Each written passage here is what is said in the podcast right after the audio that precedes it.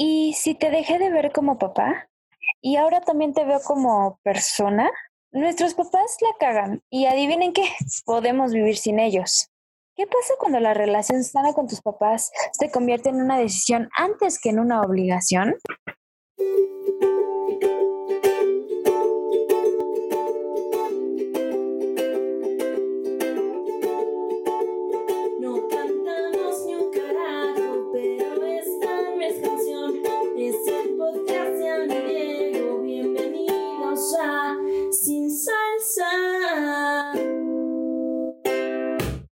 ¿Cómo están? Bienvenidos a Sin Salsa. Y les damos muchas gracias por haber escuchado nuestro episodio 1. Bienvenidos al episodio 2. Y hoy vamos a hablar un poco de nuestra relación con nuestros papás, qué pasa cuando perdemos este encanto mágico que construimos alrededor de ellos y cuál es nuestro deber como generación nueva de educar a esta generación que a veces tiene estas cosas en las que no coincidimos y sabemos que están mal. Sí, ¿qué pasa cuando ya se te, o sea, creo que una de las cosas de crecer que más cuestan, cuando se te rompe la, la burbujita justo de que tus papás son estos seres perfectos, que todo lo que dicen es cierto, todo lo que hacen está bien y lo saben todos, ¿sabes? O sea, ¿qué pasa cuando te das, cuando conforme tú vas creciendo te das cuenta que no es así? Y pues sí es un poco un duelo que tienes que llevar porque es como de, ¿cómo que mi papá no es Superman? O sea, no te creo.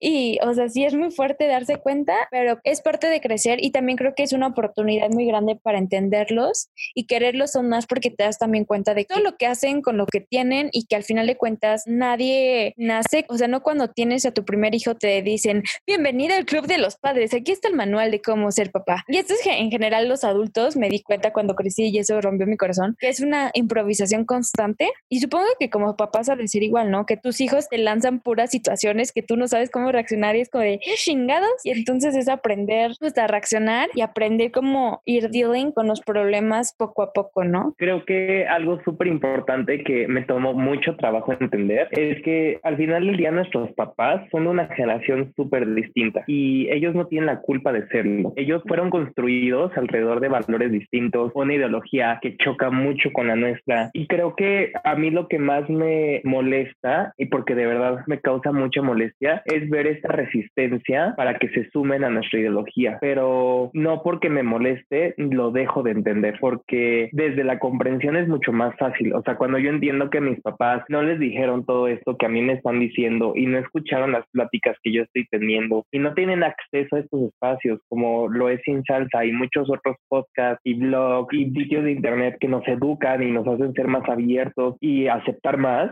e incluyentes incluso, pues entonces ya para mí es un poco más, más difícil juzgarlos, pero no dejo de hacerlo. Y creo que justo a los 20 es la edad en la que empiezas a hacerlo. O sea, tú ya te sientes como más cercano a la realidad de tus papás. Digo, yo ya no tengo la edad de mis papás como para de verdad decirles que entiendo perfecto, pero creo que, como dice Ana, se rompió esta burbuja y ya vemos a nuestros papás más como personas y dejamos de verlos tanto como papás. Pero ya no solo son tus papás como dos figuras ajenas, o sea, ya son tus papás y son personas. y tienen una historia una historia de vida que, explica un poco cómo son y por qué actúan de la manera que actúan. Porque mucho, a ver, ¿cuál era la frase antes? La calladita te veías más bonita y no opines si no sabes, de eso no hablamos aquí, ese tema no se habla. Y entonces, justo, no tenían información, o sea, tanto sí que hay personas que siguen creyéndose como, no, no, uy, ser, ser gay es una enfermedad, cosas así que dices cero información, gracias, y que las personas, o sea, como que sin educación, o sea, no buscaron esa educación porque pues no es la educación que tienes en la, en la escuela, ¿sabes? No es como que vayas a, hoy vamos a hablar acerca de sociedad en el sentido de, vamos a explicarles cómo son las cosas o vamos a hablar de temas real, o sea, nunca nadie te explica eso y mucho menos antes cuando no se permitían hablar de estos temas, cuando eran temas tabús. Nuestros papás fueron educados por nuestros abuelos, nuestros abuelos esos temas eran prohibidos. O sea, prohibidos. Y entonces obviamente que les enseñan. La cosa con nosotros es que crecimos con esta herramienta maravillosa que se llama Google, que pues todo estaba a un clic de distancia. O sea, ya no era el voy al diccionario a ver qué significa esa palabra o mamá, qué significa esta palabra, sino tecleo ta, ta, ta, y San Google te da toda la información necesaria. No siempre la correcta, porque pues entre más chiquito menos sabes buscar las cosas, pero pues te das una idea, ¿no? Entonces ya no es como que te lo cuenten o te lo platiquen o no te quieran decir, ya la tienes. Entonces yo creo que esa fue la gran diferencia entre los, como dirían las entre los chips, ¿verdad? En los chips que tenemos nosotros los jóvenes. Y justo, creo que tenemos dos opciones ahora que somos adultos como nuestros papás. tenemos esta parte muy positiva, que es que ya podemos conectar con ellos a otro nivel. O sea, si nuestros papás llegan a esta apertura, creo que puede surgir esto maravilloso que es de verdad un día sentarnos, quitarnos el papel de hijos y ellos quitarse el papel de papás y poder tener estas conversaciones súper ricas, estas conversaciones que aportan demasiado, en la cual reconocemos que los dos somos imperfectos, reconocemos que los dos buscamos cosas muy similares en la vida y podemos platicar abiertamente de cualquier tema y eso está súper padre. Pero tenemos esta otra parte que hay tantas cosas que nuestros papás, como dice el meme, no están listos para esta conversación. y es súper fuerte. Pero sí, pero justo que aquí sí tiene la razón, o sea, no puedes esperar que alguien que ha pasado toda la vida sin informarse al tema y reprimiendo sus opiniones al respecto, opinando lo que la sociedad o sus personas alrededor esperan que opine, cambie tan fácil de, de mentalidad o se atreva a opinar lo que realmente a lo mejor piensan, ¿no? Porque también hay veces que opinan cosas o todo es como de, ah, sí, pero siempre y cuando sea ajeno, ¿sabes? O sea, como estas señoras que es como de, ay, no, yo, yo súper a favor de inserte tema polémico, pero si le pasa a alguien de tu familia es como, ay, no, ¿cómo me hiciste esto? ¿Cómo te atreves? Si somos familia bien, ¿sabes? Justo. Y entonces nos lleva a la parte negativa que es ahora juzgamos a nuestros papás más, ¿no? Creo que la verdad yo soy una persona con una tolerancia cero con mis papás porque es así al punto en el que llegamos, porque creo que yo me tomo muy personal cuando critican un tema que para mí es muy apasionante, ¿no? O sea, mi mamá, pese a ser mujer, creo que tiene ideologías y comportamientos muy machistas, muy sexistas y como yo ya no tengo mucha tolerancia con eso, si ella hace o dice algo que para mí es súper sexista, me prendo muy rápido, o sea, me enojo muy rápido y sé que es algo que tengo que controlar porque al final mi mamá lo hace como crítica hacia la sociedad y yo me lo tomo súper personal. Claro. Pero creo que nos, vemos, nos volvemos como personas que juzgan, ¿no? O sea, yo juzgo mucho a mi mamá y tengo estos botones rojos que a mi mamá le encanta estar picando, ¿no? O sea, a mí me molesta mucho porque creo que desde que somos chiquitos haces una tarea muy X y te piden fuentes de información, la página donde lo sacas y si lo sacaste de una fuente y no está bien justificado, te bajan puntos, te reprueban, ¿no? Y mi mamá le mandan un, un spam en WhatsApp y lo manda a sus 27 amigas y lo comparte y para ella es como si lo hubiera dicho Dios, ¿no? Yo le digo a mi mamá como, es que de dónde sacaste esto, mamá? No, me lo mandaron al grupo de la pastoral. Es que, ¿por qué lo crees? Es que me lo mandó mi amiga Betty y la Betty sabe porque su hijo es médico. Me lo mandó su hijo. No, pero su hijo es médico y como mamá. es que eso está cañón. me acuerdo cuando nosotros éramos chiquitos que estaba lo del internet como de aguas con el internet, no te creas todo lo que lees, cuidado de dónde lo sacas y es que no vayas a creértelo y tú tú dices, "No, pues sí tienes razón." Y de repente es como de, "Mira lo que me mandaron. En China ya les están saliendo alas de murciélago." Y tú así como de, "¿De dónde lo sacaste?" "No, pues del de forma." Y tú, "Ah, no, pues está muy muy padre." Y lo peor es que muchas páginas abusan de eso. O sea, les encanta hacer noticias falsas. Y nosotros ya sabemos, es como de, mm, esto está mal redactado, o sea, esto no tiene una fuente, no tiene información. Tú ya sabes un poco diferenciar las fuentes, o por lo menos ver qué periódico o digital o noticias si es como bien o no. Pero ellas ahora se creen, ellos y ellas, o sea, tías en general en la vida, se creen todo, ¿sabes? O sea, y es como de, tú me habías dicho cuando era chiquita que no me creyera todo. ¿Por qué te estás creyendo todo, madre? Stop es un virus, no te ganaste la lotería. ¿Sabes? Creo que es muy emocionante y muy excitante el tener esta oportunidad de también educar a nuestros papás, ¿no? Al final tenemos esta arma súper poderosa que es nosotros sabemos prender una computadora.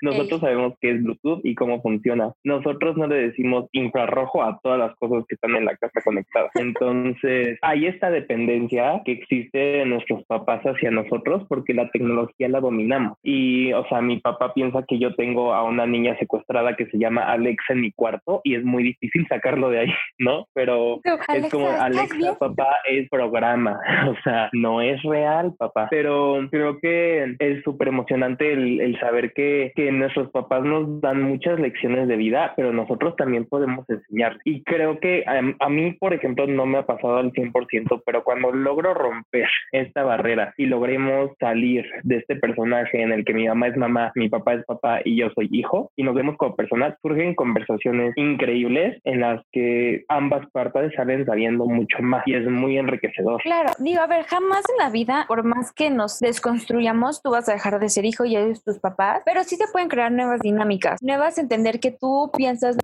diferente y que no tienes que pensar como ellos y que está bien y que tú tienes cuestiones que te permites no siempre cuestionar, o sea, y decir, hmm, ¿realmente es así las cosas como me las estás planteando? ¿O hay otra manera de verlas? Cuando para ellos es como de es A y es A toda la vida. Entonces, creo que es, es un trabajo de todos los días como decidir, pero mira, tú mencionas que es nuestro deber a lo mejor educar. Yo no estoy tan de acuerdo. Ay, polémica.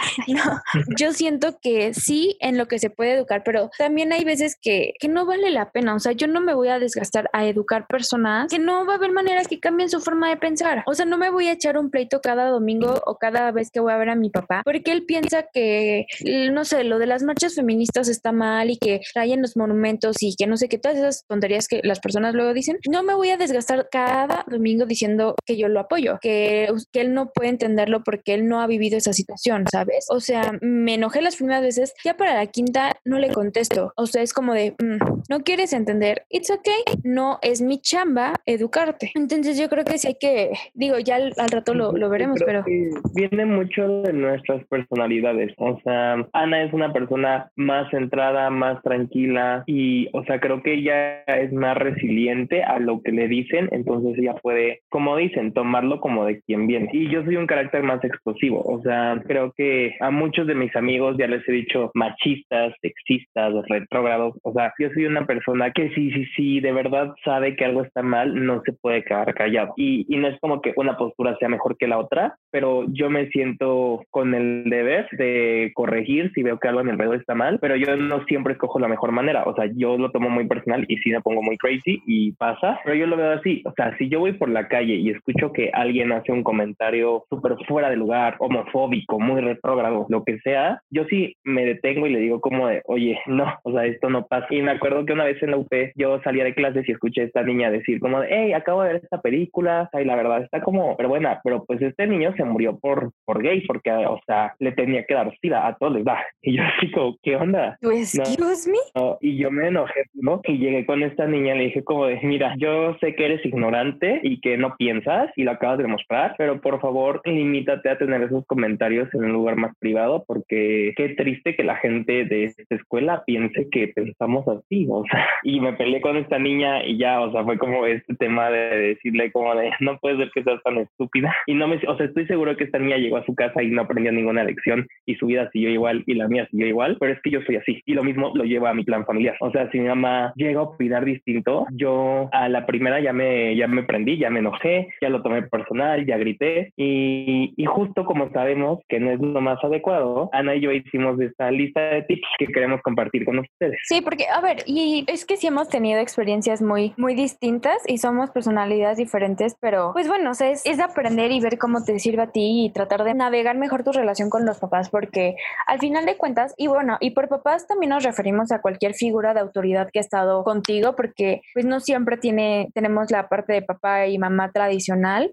hay veces que solo tenemos papá, o hay veces que solo tenemos mamá, o hay veces que son tíos los, o abuelos los que hacen esta, esta labor. A mí, por ejemplo, justo a mí algo que me ha tocado mucho es que por los últimos ocho años de mi vida yo he vivido con mi abuelito, bueno, con mis abuelitos, ¿no? Sin mis papás aquí. No es lo mismo pelearte con tus papás y decirles, me va a valer, voy a hacer lo que yo quiera, que con tus abuelitos, ¿no? O sea, es como, es otro nivel como más difícil porque pues te están haciendo el favor, como de, ay, vente a vivir con nosotros, lo que quieras.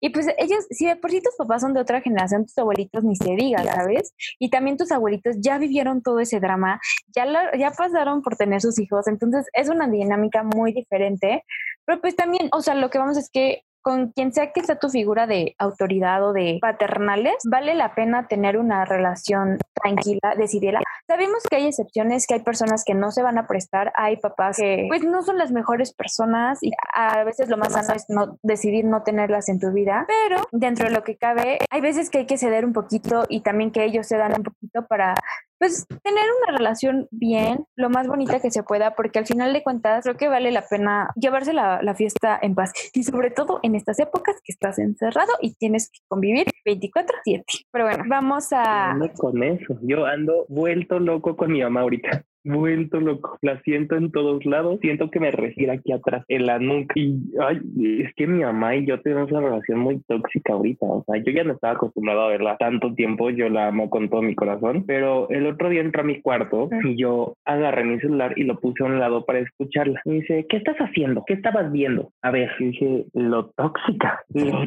tóxica. Ya lo desbloqueé, te lo enseñé y le dije, estaba en Facebook, gracias. Eh, y como no puedes tener una conversación conmigo adulta, mejor no hablamos y dijo, no, si quiero hablar. Y dije, bueno, entonces ya no te voy a poner atención, voy a sacar mi celular, porque así soy yo. Yo a mis papás los castigo mucho, entonces... Mm, yo, es que yo tengo una relación bien extraña con mis papás, porque yo dejé de vivir con mi papá, o sea, mi papá y mis papás se separaron cuando yo tenía como 14 a punto de cumplir 15, ya casi 10 años que yo no vivo con mi papá. Entonces, y por mucho tiempo, pues no tuvimos la relación más cercana, y hasta hace unos 4 años, 3 años, como que decidí volver a abrir esa relación y darle otra oportunidad porque me di cuenta que mi papá era la mejor versión del papá que él podía ser con lo que tenía. Y podemos hablar un poco de las expectativas contra realidad, ¿no? Me costó mucho entender que no iba a ser el papá que yo pensé que era o que lo que te dicen que tiene completamente que un papá. Pero él está haciendo lo mejor que puede con lo que tiene y eso me costó mucho amor entenderlo y decir, ok, va, si esto es lo mejor y lo que los dos podemos ser, esta es nuestra mejor versión como de relación papá-hija, pues está bien y la voy a aceptar y desde ahí nos llevamos, la verdad es que muy bien, pero pues yo no, no es como que lo vea tan seguido, lo veo por una vez al mes, dos veces al mes, pero no vivo con él, entonces yo no lo convivo tanto. Con mi mamá dejé de vivir con ella cuando yo terminé en secundaria, cuando pues sí tenía como 16 años 15, 16 años, este, que me vine a vivir con mis abuelitos aquí a la ciudad. Y pues la verdad es que justo cuando dejamos de vivir juntas, yo estaba en la pubertad, pero al máximo, o sea, no las vivíamos tiro por viaje peleadas. Y es que, a ver, yo siempre he sido pata de perro, o sea, yo de que es que quiero salir a esta fiesta y es que yo quiero hacer estas cosas y por qué no me dejas. Y la cosa es que justo yo, yo soy la primera hija, ¿sabes? A mí me tocó abrir brecha cañón, o sea, el decir, ¿por qué no me vas a dejar ir a esta fiesta? ¿O por qué no puedo salir con mis amigos? Y como que pushear un poco las situaciones. Y pues a mi mamá le tocó vivir todas las primeras veces como de adolescente y de todo conmigo. No fui un adolescente fácil. La neta es que mis respetos a mi mamá por aguantarme porque sí era medio higadito, la verdad. Pero justo no nos comprendíamos y mi mamá también estaba en una situación como de muchos cambios en la familia y cosas así. Entonces fue una época muy complicada. Cuando dejamos de vivir juntos, creo que es cuando mejor nos hemos llevado. Todavía nos peleamos de repente, sí, pero ella es mucho menor. O sea, y ya nos llevamos muy bien, muy tranquila. Y creo que también fue entender esa parte de mi mamá de que dices, está haciendo mil cosas tiene mil cosas y tiene que sacar a su familia adelante. I'm gonna cut her some slack, ¿sabes? O sea, es como de, ah, podría hacer esta estupidez, mejor ya no la voy a hacer porque entiendo que mi mamá ahorita no está para eso, ¿sabes? Eso también como que me, me costó mucho entender, porque sí, la situación en mi casa es como medio rara en ese sentido. Bueno, vayamos si quieres con los tips. Eh, el primer tip que como que encontramos fue, tus papás critican a nuestra generación, pero no a ti. O sea, deja de tomar personal cuando señalan algo que les molesta a los millennials o generación Z. Y creo que sí, y eso creo que va mucho para ti, te lo aconsejo, Diego, porque justo, o sea, es como de, si tus papás dicen como de, ay, es que ustedes nada más se la pasan en el celular, pues sí, mi celular es mi principal herramienta de trabajo, no te están diciendo que tú, y si te lo dicen que tú, se refieren a todos, o sea, lo que él dice o no va a cambiar mi forma de ser, no, déjalo ir, déjalo ir, deja que se vaya ese tema, ¿sabes? No te va a afectar y no va a pasar a más. Ese sería un buen primer tip. Nuestro segundo tip, y esto es como muy personal, o sea, yo tengo una relación súper estrecha con mi abuelita, la adoro con todo el corazón y creo que mi abuelita es de las personas más modernas y abiertas y como súper abiertas a escucharme, entonces sí lo he visto y creo que le he hablado con muchos amigos, entonces saqué este tip que es haz de tus abuelitos tus aliados. Entonces, no sé por qué, pero más mágicamente este, a la edad que tenían tus abuelitos, como que la vida los vuelve a replantearse todo. Vuelven a cuestionarse, vuelven a ser chiquitos, vuelven a ser jóvenes, vuelven a abrir su mente y te vas a dar cuenta que si tú tienes conversaciones super deep con tus abuelitos, van a estar mucho más abiertos a escucharte que a veces tus papás. Cuando yo hago que mi abuelita se ponga a mi lado, le pone un alto a mi mamá. Y a mí me, me da mucha risa, la verdad es que creo que es súper lindo poder tener esta relación tan abierta y tan natural y que fluye tanto con mi abuelita y de verdad que ella le puedo contar de todo. Entonces, este, mi tip número dos es eso, hagan a sus abuelitos sus aliados. Y diga, si no tienen de que sus abuelitos o algo así, a lo mejor podría ser de que tu tía, ¿sabes? O sea, alguien que puedas decir como, dime que no estoy loco, o sea, alguien más grande que a lo mejor sí te haga como, que les ayude a mediar, ¿sabes? O sea, punto que aunque no hables con tus papás, si llega tu tía a decirle a tu papá, o sea, algo como es tu tía y es de su edad. Es como, claro, o sea, siempre es bueno tener un aliado. Inclusive pueden ser tus hermanos mayores si tienes el decir de, papá, yo me salí, o sea, que a mí me pasa luego con mi mamá, decir como, ay, ya dejé ir a Monse, ay, yo, yo he hecho 20 cosas peores ya. Monse es bien por no sé, o sea, ¿sabes? O sea, necesitas de repente este aliado que te sirve como de mediador con tus papás y para calmar las aguas. Siempre es bueno conseguir uno. Nuestro siguiente tip es, diles que Santa no existe. Tus papás no tuvieron problema en como matarte esa ilusión y decirte eventualmente que no existía. A veces creo que es bueno hablar con ellos, sentarnos de que mamá, papá, un cafecito. No, no, no voy a salir del closet, pero sí tengo algo que decir. Tampoco estoy embarazada, ¿no? vamos a platicar este, y tus papás infartados, ¿no? y decirles como de, ¿saben qué? Ay, no, ya sé, son humanos, son personas. Los amo a pesar de sus defectos y mi amor por ustedes no va a cambiar, pero ya entendí que no son unos superhéroes, que no tienen defectos, que lo saben todo y que siempre van a estar bien, ¿sabes? Y pon tú que si no van a tener, o sea, tampoco decimos una plática súper formal, pero sí, o sea, que sepan que está bien que se equivoquen, porque tú ya sabes que está bien, o sea, que se van a equivocar, que están aprendiendo, o sea, creo que ni nosotros sabemos ser hijos ni ellos saben ser papás, todo lo vamos a ir aprendiendo a causa de ensayo y error y, o sea, hay que ser pacientes con ellos porque ellos nunca habían sido papás antes, bueno, tal vez con, o sea, sí, pero cada hijo es diferente, ¿no? Y nosotros pues nunca habíamos tenido papás antes, ¿no? Entonces es como de las dos partes tiene que existir esta paciencia y entendimiento y ganas, ganas de querer tener una buena relación, ¿sabes? O sea, si tu papá a fuerzas es cuadrado y no de ahí no se sale, pues tampoco es como que puedes hacer mucho, pero de tu lado puedes tratar de comprenderlo, ¿no? Y nuestro tip número cuatro es ten la información a la mano. Como yo les dije, a mí me molesta mucho que me vengan con inventos y con cuentos. O sea, y estaba leyendo el otro día este tweet muy bueno que dice, la generación X no cree que el coronavirus sea contagioso, pero sí cree que la homosexualidad se contagia. Entonces es como de, a ver, ¿por qué inventan tanta cosa, papás? De verdad, lean un libro, dejen de verte de novelas un día, quítenle a Pati Chapoy y de verdad métanse a leer información verídica. Entonces, siempre que tus papás te lleguen con el cuento de que afuera la gente la están secuestrando y que escucharon que, o sea, mi mamá me acaba de decir que escuchó por un WhatsApp que van a saquear Costco, que se pusieron de acuerdo todos y van a ir a robar Costco y Walmart y que hay que estar precavidos todos los vecinos porque Costco va a ser saqueado en la cuarentena. ¿Qué Costco? ¿Quién sabe? ¿De cuál Walmart? ¿Quién sabe? Pero lo van a saquear. Lo van a saquear y mi mamá ya está haciendo compras de emergencia. Entonces, siempre que sus padres vengan con estos cuentos chinos, ustedes saquen información verídica. Si ustedes llegan con información verídica de una fuente real y le dicen a tu papá, mira, yo aquí vi en las noticias que eso es mentira, se van a quedar callados. O sea, los papás se creen toda la información que llega y son peor que niños. De verdad, ellos sí piensan que Santa Claus existe porque su vecina Leti se los mandó por WhatsApp. Entonces, para que no hagan coraje y no se peleen, lleguen con la información. Sí, sí, sí. Y pues también a lo mejor ahí sí podrían como tratar de ayudar y explicarles, porque pues para ellos si se parece al noticiero, pues es noticiero. Es decir, mira, pa, fíjate en esto, fíjate en estos detalles y trata de ser más selectivo con la información totalmente de Pobres les pasa. Mi mamá el otro día pagó en una página falsa por sacar un pasaporte y la página está como súper falsa, o sea, el URL nada que ver, pero ellos no saben. Entonces mi mamá pagó como miles de pesos porque ella pensó que estaba sacando su pasaporte en un clic. Sí, no, no, no, no. Y eso, eso es peligroso porque digo, desde que te bajen dinero como que te hackeen la compu, ¿sabes? O sea, y luego pones de que datos personales. Si ven que sus papás sí le batallan como con la cosa de la tecnología, por seguridad sí échenle las manos, ¿no? Pero de un lugar de amor no se peleen, no, tampoco los traten de idiotas, así como de, ay, papá, o sea, tipo, ¿cómo no sabes cómo usar? O sea, por favor, papá. No, o sea, ubiquen que para ellos no es tan fácil porque no crecieron con eso. Inclusive, y cállense porque a nosotros nos va a pasar en unos años, ¿eh? O sea, ya hay cosas que yo a mi hermana es como de, no sé, ¿cómo, cómo, se usa esto? ¿Sabes? O sea, a todos nos va a pasar que la tecnología nos está rebasando. Entonces, miren, yo solo digo, traten a sus papás como quieren que sus hijos los traten a ustedes. Al ratito que ustedes estén preguntando de, mijita, ¿cómo es esto? ¿Cómo le hago para que se esconda Siri? No sé, vamos viendo.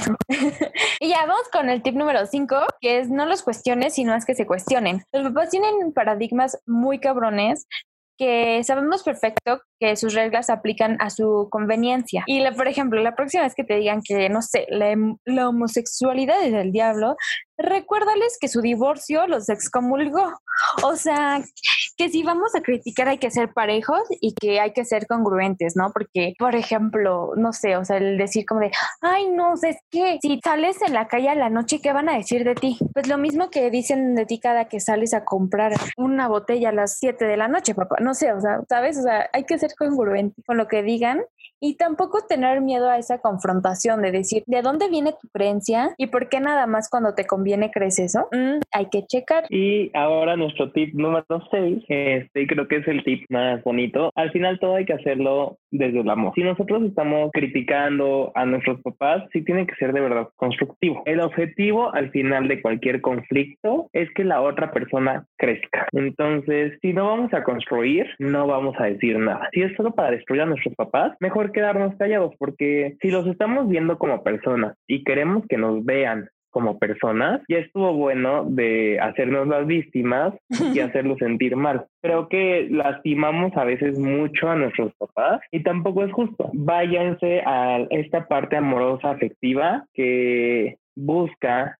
que de verdad sean mejores personas, porque es lo que buscamos, que tomen eso bueno que tiene nuestra generación hoy en día y que lo apliquen para su vida. Completamente. Y bueno, vamos con el tip número 7. Escoge tus batallas. Y eso creo que es consejo de vida para todo. Este, no todo lo que sale de la boca de tus papás es un on hate speech. Ellos llevan más del doble que tú en este planeta y desconstruirse no es tan fácil como crees. O sea, también tienes que entender que cuando nosotros estamos yendo, ellos ya fueron, vinieron, regresaron y subieron, ¿sabes? Y han sobrevivido y han vivido así mucho tiempo, o sea, tampoco pueden cambiar toda su mentalidad de un día para otro. Afortunadamente hay muchos papás super woke y padrísimo, pero la mayoría de nuestros papás vienen como de hogares muy conservadores, en donde pues es lo que se les enseñó, es lo que veían en las noticias y lo que se hablaba en su escuela, o sea, no puedes pretender de que toda la educación que tuvieron por 50 años de repente sea como clic, oh, por Dios, tienes razón, vamos a cambiar el mundo, pues no, no funciona así. Entonces, yo sí creo que hay batallas que no valen la pena ya. O sea, es como de, ya te lo expliqué con amor, ya te dije que no me gusta que opines esto, no, no veo ningún progreso. Ya, o sea, las, la quinta vez que se toca el tema, yo elegiría ya quedarme callada. Ya, o sea, no me voy a desgastar, porque tampoco se trata de desgastar la, la relación con tus papás a lo estúpido por batallas que ni siquiera son tan personales, ¿no? O sea, a lo mejor si te estás peleando por cosas que sí te afectan personalmente, pues vale la pena, pero si te estás peleando por si, o sea, los toros es bueno o malo y matarlos es bueno o malo porque es lo que se ha hecho toda vida o tú estás de acuerdo y ellos no, o sea, dices, realmente, realmente eso vale la pena para desgastar mi relación con mis papás, porque también al final de cuentas no es tan fácil cambiar la mente de alguien de 50 años, ¿sabes? O alguien más grande, porque pues llevan toda su vida pensando, sí, con a nosotros, luego es difícil que nos cambien lo que pensamos, imagínense con alguien que lleva con estos ideales toda su vida, entonces escoge qué batallas valen la pena, qué cosas sirven, como dice Diego, para construir y qué otras nada más sería para crear conflicto a lo estúpido. Qué buen tip, porque yo amo el conflicto a lo estúpido. Lo siento, mamá. Lo siento, papá.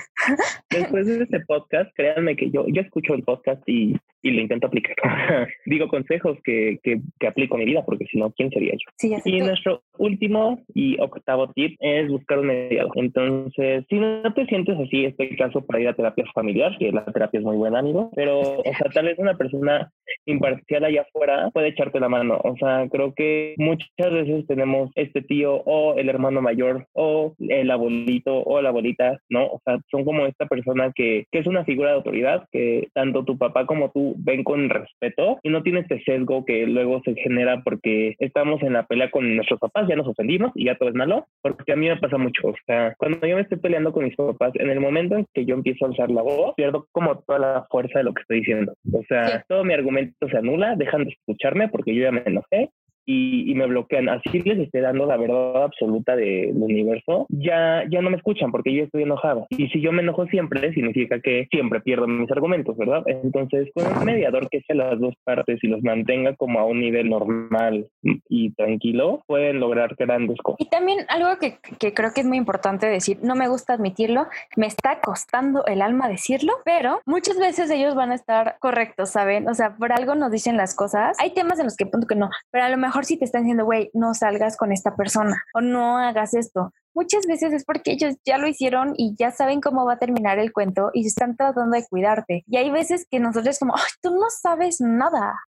No, sí saben, saben mucho. Podemos no estar mucho de acuerdo, pero tenemos que respetar que ellos justo ya han pasado por varias cosas y que ya se las saben. Entonces, hay veces que sí están de acuerdo y también se va a valer agarrar nuestra, nuestro orgullo y decir, ok, pues ya, ni modo, tienes razón, perdón, me equivoqué yo. Porque también, o sea, pensar que nosotros nada más estamos aquí como para cambiar la mentalidad de nuestros papás, porque nosotros somos super woke, está padre, pero no es toda la realidad. O sea, hay que ser bastante, sin ser tan orgullosos y también entender que ellos también saben mucho y que ellos tienen la razón en muchas cosas también, que no siempre nos agrada, pero pues también hay que escucharlos porque creen que eso es la razón. Yo sí me he sorprendido varias veces decir, ah, no más, sí, cierto, ¿sabes?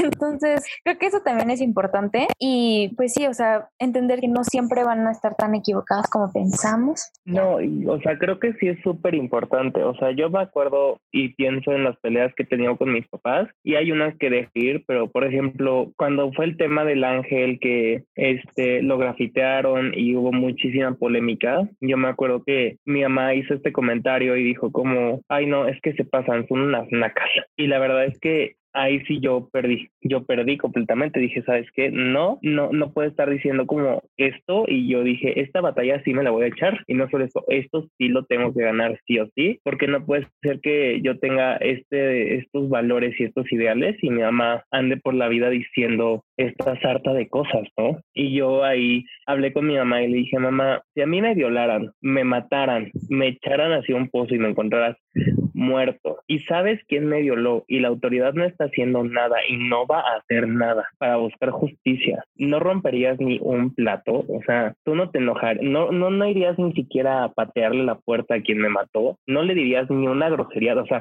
de verdad no harías nada. Y dije, mamá, si a ti te pasara algo, Dios no lo quiera, perdón, pero yo quemo monumentos, yo destruyo edificios porque creo que justo es un tema súper delicado y súper real y súper cercano a nosotros. Entonces yo me acuerdo que después de decirle esto a mi mamá, cambió completamente y dijo, tienes toda la razón. O sea, al final del día es solo algo material y, y justo que apliqué esto, este tip de hacer que se cuestionen, porque mi mamá es súper católica, yo le dije, pues están matando personas.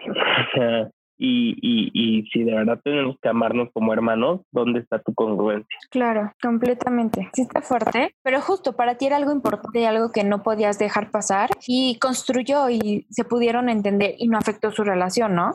Yo una pelea que sí decidí tener, que tienen que entender que una, cuando tienes, cuando son hermanos hombre y mujer, generalmente va a pasar esto en el que a los hombres les dejan hacer todo antes que a ti y más fácil, ¿sabes? Yo me, o sea, para que yo saliera de fiesta y así, era un drama y todo. Mi hermano empezó a salir de fiesta rapidísimo y era como, ah, sí, voy con mi amigo y ya. Y yo me acuerdo que una vez mi hermano se fue de Acapulco con sus amigos y yo me estaba peleando por un permiso de ir aquí en la ciudad a casa de no sé quién. Y sí, o sea, me puse muy malita, o sea, del cerebro me puse malita y yo así como de, es que ya estoy hasta la madre, o sea, ya no puede ser que a mi hermano que es menor que yo le estén dando todos estos permisos tan fácil y a mí me siempre me la hagan de bronca y me estén diciendo que me la vivo en la calle cuando ni siquiera es cierto porque no me dejan salir. Y o sea, yo sí, ahí sí me puse súper enojada porque fue como de, a ver, Jorge ya maneja, yo no manejo. O sea, mi hermano digo, y no es con mi hermano, mi hermano solamente y es como el, como el, ¿cómo se Mm, cuando no es causa, sino solo es daño colateral. o sea, el pobre nada más existe. O sea, pero sí me enojé mucho. O sea, fue como de, entiendo que yo ah, solo por el hecho de ser mujer estoy expuesta a más cosas, pero también, o sea, no voy a vivir mi vida escondida y tengo las mismas ganas que Jorge de salir y yo ya estoy más grande y ya, o sea, eso sí fue un round muy fuerte que me eché con mi mamá y al final pues sí, o sea, como que me costó mucho y a mí me empezó a valer mucho y empecé a salir, empecé a decir como, no me importa, vamos a llegar a un punto medio y vamos, y ya, entonces ese fue un, un round que nos echamos las dos, que han sido varios, pero bueno, ese fue uno. ¿Y cuáles digo fueron los que tú dijiste, ah, this is not that important, puedo vivir con esto sin pelearme con mis papás. Creo que este, en especial con mi mamá, tengo un tema con eh, mi tío. O sea, creo que mi tío es este ejemplo de todo lo que yo veo malo y la verdad es que al principio era este conflicto en el cual yo quería que mi mamá fuerza se subiera a mi pelea y a mi drama y que básicamente se peleara con, con mi tío a mi lado, ¿no? Entonces, creo que me tomó tiempo y trabajo, pero entendí que al final es su hermano y al final ella lo ve como hermano y, como hermano menor y no le va a dejar ni, ni hablar, ni se va a pelear, ni nada porque, porque, o sea, él no está como en el mismo canal que yo. Entonces, creo que yo lo veo también con mi hermano. O sea, mi hermano y yo no compartimos mucho, pero yo lo amo con todo mi corazón y por él doy la vida. Y si mis hijos se le ponen estúpidos, o sea, perdón, pero primero, pues también está mi hermano, o sea, lo respetas, ¿no? Entonces, es una pelea que, que, dejé ir al final del día y dije, pues es mi mamá, es su hermano y, y que, que sea así. Tú. Ay, es que sí es fuerte. Ya, ya hablaremos después de los hermanos porque creo que es como súper importante, pero sí, creo que, digo, entiendo que hay muchas personas que no se hablan con sus hermanos, están peleados, pero para mí sí son mis compañeros de vida en muchos aspectos. O sea, este, esta cuarentena que no estuvo mi hermano el primer mes, que no lo vi para nada, o sea, me, lo extrañé como nunca. Y eso que no vivimos juntos ni nos vemos tan seguido, pero por lo menos nos vemos cada 15 días, ¿no? Y ahora que neta no lo vi, o sea, yo digo, ya por favor ven, y ahora ya se vino y neta me hace muy feliz. Entonces, obviamente, si mis hijos no se llevaran bien con mis hermanos, me rompería el corazón, ¿sabes? Porque yo digo, o sea, siento que mis hermanos serían como los mejores tíos, ¿sabes? Y o, o, yo no llevarme bien con los hijos de mis hermanos me dolería un buen. Entonces, sí, entiendo que tú también dices, hijo, han pasado por muchas cosas juntos, como que esta, esta no la voy a ganar y no vale la pena mover mm. esas aguas. Yo una que dejé ir, y me voy a meter en problemas por esta que voy a confesar si mis padres escuchan esto. Pero pues ya estamos aquí ventaneándonos, ¿no?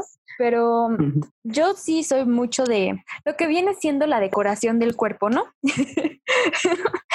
Desde la primera vez que me hice mi primera perforación, eh, no pedí permiso, me fui a Coyoacán un día, no al mercado, no se preocupen, a un estudio de tatuajes profesional súper higiénico y todo, y me perforé. Y ya nada más en la tarde le mandé un mensaje a mi mamá y yo, eh, me hizo una perforación, saludos. Y pues a la niña le gustó, ¿no? Entonces de repente era, me hice otra.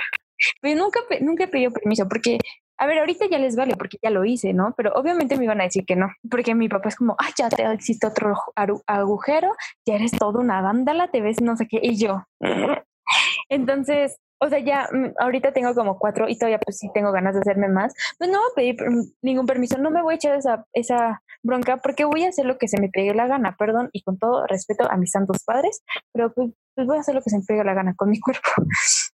Entonces es como un, nos vamos a, nos podemos pelear, pero no vamos a llegar a ningún lado. Tú me vas a decir que no quieres que lo haga, igual con, los, con las tattoos.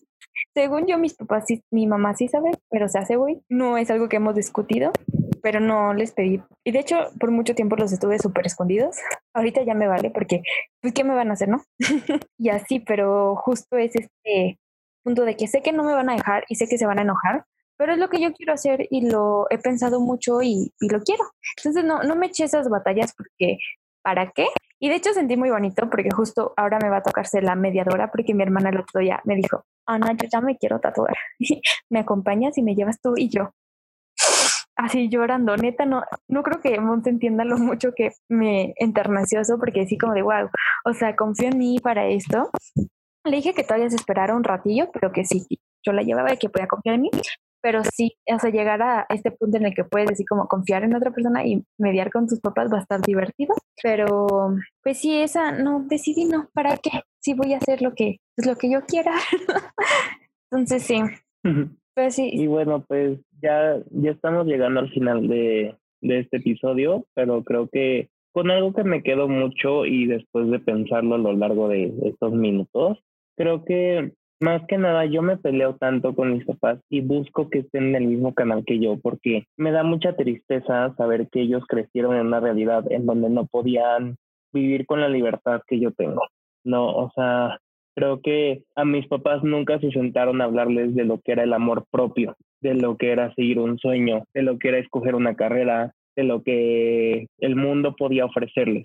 Entonces, yo hoy veo cómo eso ha impactado tanto en su vida, o sea, que nunca les enseñaran cómo quererse y valorarse y respetarse, les impactó tanto en su salud. No, o sea, el cómo a mi mamá nunca le enseñaron que podía escoger otro camino y no casarse, o que podía ella ser la, la figura que sostuviera su casa y, y que no tenía que renunciar a su trabajo para ser mamá. Creo que me hubiera encantado que ella hubiera nacido en esta época y que hubiera tenido la oportunidad de, de, de vivirse a su máxima expresión y de permitirse tantas cosas, ¿no? Porque agradezco mucho los sacrificios que hace, pero creo que son sacrificios que tuvo que tomar porque su generación le enseñó a sacrificarse.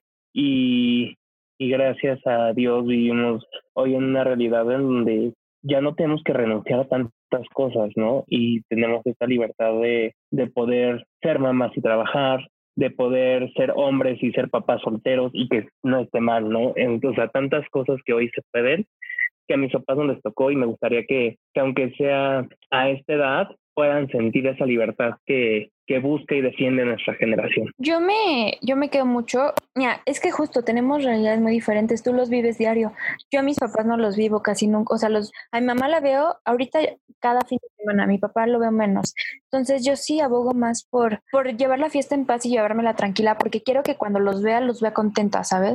Y los vea y los disfrute, o sea, prefiero, me podría pelear con mi papá, tiro por viaje, pero prefiero que cuando lo vea, nos las pasemos súper divertidos, platicando, mi papá tiene, no sé por qué, pero tiene ese, así de que cree que a mí me encanta estar tomando todo el tiempo, cosa que no es cierto, solo los viernes en la fiesta. Entonces siempre que voy es como de, ¿qué te preparo? ¿Un martini? ¿Quieres una cerveza? Te preparo una chela. Y son cosas muy tontas, pero se me hace súper lindo y es como, pues esas atenciones, porque no nos vivimos, no nos convivimos tanto. Entonces quiero tener estos recuerdos, estas memorias para que cuando yo voltee atrás diga, wow, o sea, neta viví cosas muy lindas con mis papás. Este, por ejemplo, ahora para el cumpleaños de mis hermanos, mis papás hicieron un esfuerzo como muy grande para regalarnos como un, o sea, volar en globo aerostático, aerostático, sí se dice. Entonces son esos recuerdos y nos vamos a desayunar juntos, cosa rarísima porque tienen que entender que para hijos de divorcio, ver a tus papás coexistir en la misma situación es muy raro, complicado. Nuestro cerebro estaba como error.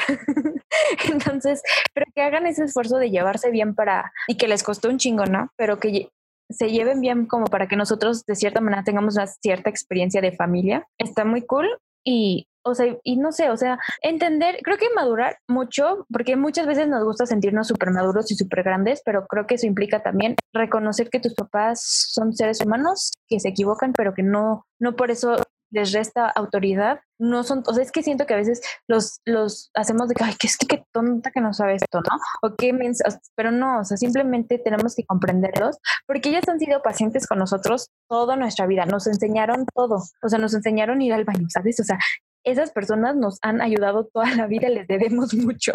Entonces, ser pacientes, ser compasivos y justo tratarlos con el amor con el que ellos nos trataron desde chiquitos. Creo que a veces nos sentimos muy entitled y a mí me cuesta mucho. O sea, esto, no saben este podcast cómo nos está costando. Le digo a Diego que abrimos muchas heridas que teníamos ahí.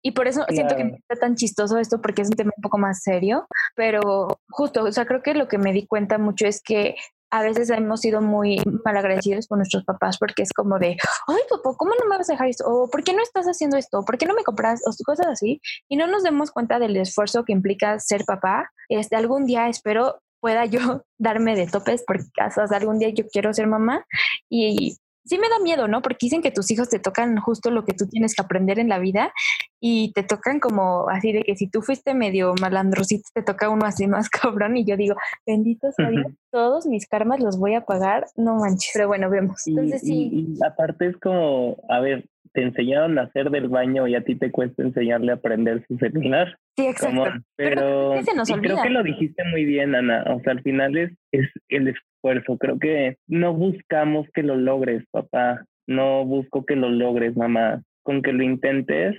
me basta, porque con que un día medio intentes entenderme, me va a ser suficiente. Sí, y sobre todo creo que, y digo, tocando nada más rápido el tema, de expectativas versus realidades. Yo creo que cuando tus papás tienen, o sea, tus papás tienen un bebé que eres tú, pero que todavía eres un bebé y no eres tú todavía, pues tienen este mundo de expectativas y de cosas que desean para ti, de un lugar de amor y corazón, y de repente tú no las cumples, o tú eres todo lo contrario, les cuesta, ¿sabes? Y tú también tienes expectativas de ellos que no se van a cumplir porque al final todos somos humanos y nos vamos a equivocar. O sea, a lo mejor tus papás decían de, es que yo quiero que tú seas el abogado, la estrella, y tú así de, papá, yo quiero ser bailarín. O sea, ¿cómo te explico que eso no va a pasar nunca? Entonces también entender que las expectativas que tienen de ti vienen de un lugar de preocupación y de amor, pero que también no te corresponde cumplirlas y tratar juntos como de encontrar nuevas metas que puedan compartir juntos, ¿no? O sea, mis papás sí siento que les aterra, o sea,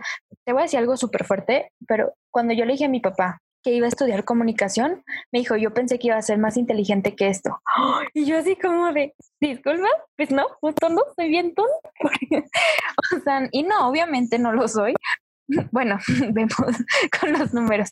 No, o sea, pero me dolió mucho ese comentario y ahorita es de las personas que más me han apoyado y más cuando se dieron cuenta que pues realmente lo que yo quiero perseguir son como el mundo más artístico y más como así, me apoyan mucho, o sea, tan así que mi papá me acuerdo que una vez salí en un corto, súper estúpido, ¿no? Pues salí en un corto así de que de estudiantes, pero se proyectó en el cine y mi papá estaba, creo que era el más emocionado en la sala de verme a mí en la pantalla, ¿sabes? O sea, que dices, probablemente cuando me tuvo en sus brazos no dijo, yo quiero que mi niña sea de que en el mundo de que hay museos y cosas así, pero como que cambió sus expectativas, se dio cuenta de lo que realmente a mí me gusta y para lo que pues creo que soy buena y así.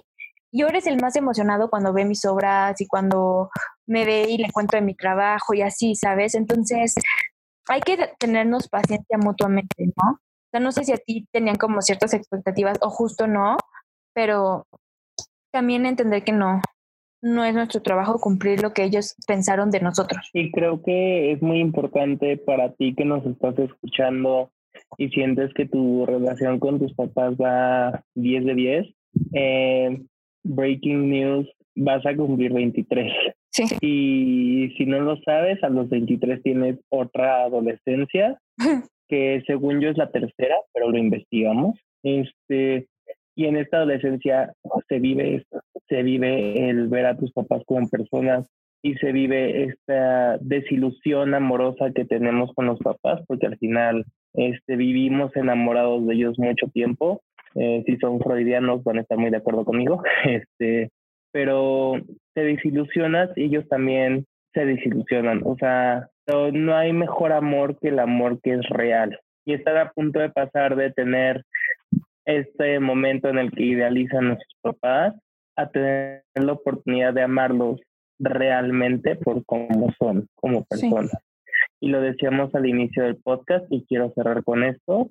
Eh, estamos pasando de que nuestra relación con nuestros papás, en vez de una obligación, sea una decisión. Y cuando el amor se decide, es mucho más fuerte. Sí. Recomendaciones, Ana. Ay, espera, es que, jole, ahora sí pásenme la chela porque Sí, fue, fue un podcast así como que no tan jajaja, como la vez pasada que, o sea, si hablamos de temas fuertes, pero era como de jajaja, ¿te acuerdas cuando me puse no, no, dejando de grabar nos vamos a quedar como unos minutillos para llorar juntos, Ana y yo, pero... Ustedes no saben, pero esto se tiene que cerrar después porque les estamos abriendo nuestros corazones, contando cosas que seguro nuestros papás van a decir, ¿qué andas diciendo eso en el internet? Ya sabes que, estás peleado con el tío, Diego. ¿Qué les dices tú? Que, que, se enteren. ¿Qué va a decir Lupita de nosotros? Qué pena. ¿Y quién escucha esto? ¿La vecina lo puede oír? No me digas. No, no Diego, no. Sí, ya la vi. Ya, ya nos vimos. Una bendición. A ver si, si no hay otro capítulo es porque nuestros papás dejaron de pagar el internet. Sigamos con esto. Estamos encerrados, por favor, vengan por nosotros. Si ven que el próximo domingo van por nosotros. A ver, ya. Recomendación. ¿Qué película me recomiendas ver? Primera recomendación. Recomiendo Lady Bird. Este, muchos dicen que es como la copia no tan producida de Boyhood, que es esta película que se grabó con actores este, y no se, o sea, no se cambió de actor para, para que tuvieran actores más grandes, sino que se esperó a que crecieran para grabarlos. Se, se grabó en 12 años. Es esta, versión de Boyhood, muchos dicen, pero con una, con una mujer. La verdad es que creo que es súper real y me encanta porque tienen estos conflictos madre-hija que pasan y esta niña tiene esta adolescencia muy fuerte. Entonces, me gusta mucho esta película, toca mucho el tema de relación con los papás. Veanla en su cuarentena tiempo libre y nos cuentan qué les parece. No la he visto, la voy a ver. La que sí vi es Boyhood y me encanta. Lloré muchísimo, pero sí. Este, la vean cualquiera de las dos. ¿Eh? Que vean cualquiera de las dos. Las dos sí. o vean las dos. Tenemos tiempo, mijos, vean las dos. Pero bueno, la serie. Vean todo. Vean todo, ya. ¿Saben qué? Les recomendamos que contraten Netflix y Amazon Prime y vean todo. ya, eso es nuestro recomendación. No, ya. De series les recomiendo una serie súper bonita que es eh, de Netflix, que se llama Atypical, que habla de este chico que tiene eh, un nivel de autismo, una. No es nivel, es dentro del espectro, tiene un Creo que, creo que es Asperger, pero no estamos seguros, ¿eh? Sí, bueno, tiene algún, está en algún punto del, del espectro autista, pero seguro le estoy cagando mucho, pero bueno, está ahí. Y este y es cómo se relaciona con el mundo, pero aparte de eso toca varios temas como la bisexualidad, probablemente el lesbianismo de su hermana que está descubriendo y este y también cómo es difícil para ella sostener eso, pero sobre todo la relación de los papás, porque la mamá, es que no hay que decirles qué pasa porque para no arruinarles, pero viven situaciones donde se equivocan mucho y entonces estás viendo cómo toman decisiones de estar juntos o de no estarlo o de cómo atender a sus hijos porque pues yo supongo que no a ver, el matrimonio debe ser la cosa más estresante, la más bonita pero más estresante del mundo y todavía tener a lo mejor hijos es más estresante. Pero ahora tener un hijo que tiene necesidades un poco más especiales y como puntuales ha de ser como un estrés muy cañón que te pone como pareja. Creo que lo hacen muy bien en la serie porque al principio te pintan a, a mamá y papá perfectos y en la serie te los van rompiendo, o sea, te los van deshaciendo completamente. Y, dices, y siento ¿qué que está pasando? Pero los papás no pueden hacer esto, los papás no sienten, ¿no? Y, y te los van deconstruyendo y es muy padre verlo en la serie. Es muy padre verlo en la serie porque es muy similar a cómo te va pasando en la vida. O sea, como poco a poco es como te das cuenta justo de esas cosas. Y la otra serie que a mí me encanta, y si les gustan los chick flicks, que es Gilmore Girls, que es una serie como de los 2000, donde es esta mamá e hija, donde la mamá la tuvo a los 16 años y entonces tienen una relación súper como de amigas y así. Y también, o sea, hay como varios niveles. La relación que tiene Lorelai, que es la mamá, con sus papás, que pues es, se pelearon porque ellas querían una vida para ella y ella dijo, no, va, yo prefiero dejar todos estos lujos e irme a tener a mi hija a este pueblito donde pues me voy a hacer yo solita como mi espacio. Y también cuando va creciendo Rory, que es la hija, este, cómo va teniendo cambios eh, sus, sus roles, o sea, y cómo van teniendo enfrentamientos y cómo van madurando su relación. Creo que podemos aprender también mucho de cómo, cómo pues, o sea, inclusive tus papás tienen broncas con sus papás, ¿sabes? O sea, no, no es como algo ajeno a la edad. Y este, pues no sé, es padre ver esa dinámica de relación y es otra, otro tipo. Y aparte está muy apapachable esa serie. Ahorita para la cuarentena son como ocho temporadas y aparte hay como un remake que hicieron de un como mini, o sea, como cortos, cuatro episodios. Está muy bonita, wholesome. Aprovechenla si quieren apapachar su corazoncito. Hay muy buenos capítulos. Y bueno, aprovechen que está lloviendo, aprovechen la lluvia, ¿eh? porque la lluvia les va, les va a mover su corazoncito. Sí. En recomendación de libro, yo leí un libro que se llama Una lista de cosas que no me mataron. Bueno, le estoy traduciendo textual porque yo lo leí en inglés como A List of Things That Didn't Kill Me de Jason, Jason Schmidt. Entonces, eh, Jason hace esta autobiografía y relata la historia de, de cómo sobrellevó su situación familiar. Este, Jason vivía con su papá y su papá era drogadicto, eh, homosexual y tenía sida. Entonces, eh, cuando llegan a cobrar una deuda de droga, eh, atacan a su papá y, y Jason llega a casa súper chiquito, como de 10 años, y lo encuentra desangrado, entonces lo lleva al hospital. Y, o sea, esto es súper real, súper verídico él se contagia de, del virus por estar tan en contacto con la sangre de su papá. Entonces, es justo como él tiene que trabajar esta relación con su papá y aprender a perdonar a su papá. Y muchas veces nosotros le echamos la culpa de todos nuestros papás y, y si Jason Schmidt pudo superarlo, ¿por qué ustedes no? este, y la última recomendación es la canción de Family of the Year, que se llama Hey Ma. Este, es súper linda, súper lenta, la puede escuchar para dormirse, este, ponerla en sus stories, está como muy tranquilita y, y, pues nada, creo que llegamos al final definitivo de este episodio número 2 de Sin Salsa. Ya, híjole, ahora sí que no le pusimos nada a este episodio más que mucho de sentimiento. Como ven, no todos los episodios van a ser tan jajaja, jijiji, sino son temas a lo mejor, pues sí, son, son los temas que queremos hablar porque nos, nos mueven todavía, nos están pasando y pues, pues ojalá y a ustedes les haya servido. Escríbanos y compártanos cómo se sienten. Ya, ya ha habido personas que nos empiezan a decir como, justo en el episodio del episodio pasado, que fue las primeras veces, varias personitas nos escribieron como, no manches, sí, mi primer beso fue de, esta manera, la primera vez que me peleé con esta amiga y nos comparten sus historias y pues sentimos... la primera peda buenísima. Sí.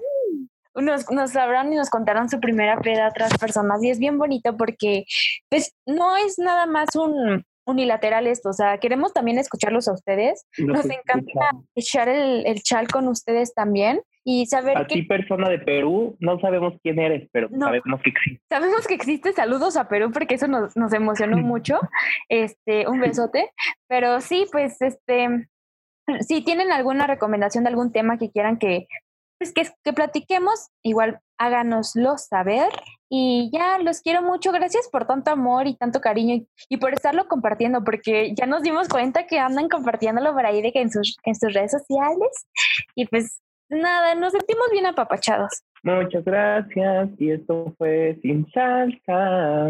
Adiós. Bye.